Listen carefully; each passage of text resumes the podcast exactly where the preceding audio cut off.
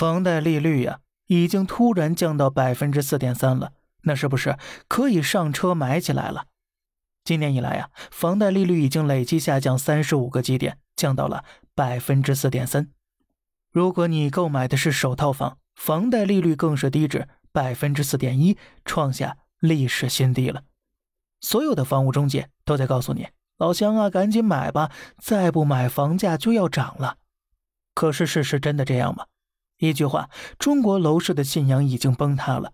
烂尾楼一天得不到解决，房贷利率它就得继续往下降。有人会说了，不对呀，房贷利率下降了，大家买房的成本变低了，这难道不是利好楼市、利好房价吗？是吗？当然不是了。中国楼市现在最大的问题，根本就不是降不降息的问题了，而是买房的本金是信心呢。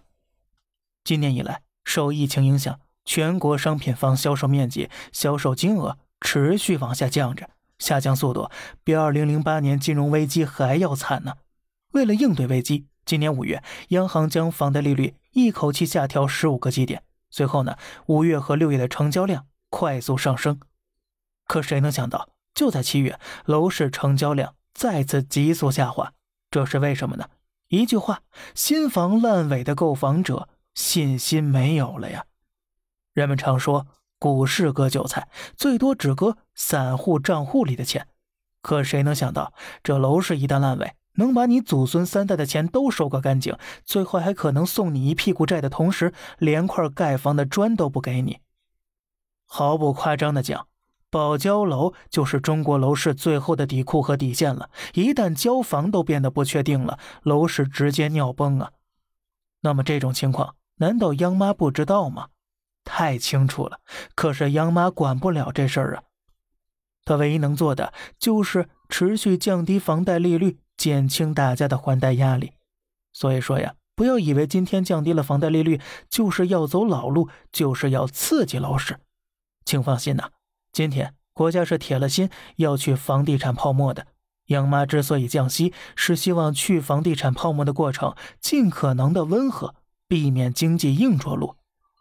放眼未来，中国楼市烂尾的问题根本就是没那么容易解决的。这里面不仅牵扯房产商、地方、购房者、银行，还牵扯到施工方、建材商、农民工等等等等，太多利益群体了。这里面的多重三角债呀，不是一天两天能理清楚和解决的。更关键的是，中国人口红利期基本结束了，从今年开始，人口即将进入负增长。再叠加疫情对经济的冲击，不管是长期、中期还是短期，中国楼市都不是最佳的投资对象了。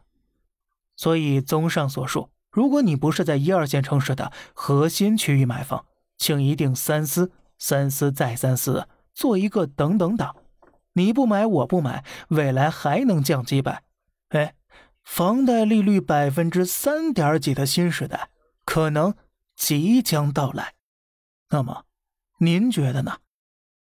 好了，这里是小胖侃大山，每天早上七点与你分享一些这世上发生的事儿。观点来自网络，咱们下期再见，拜拜。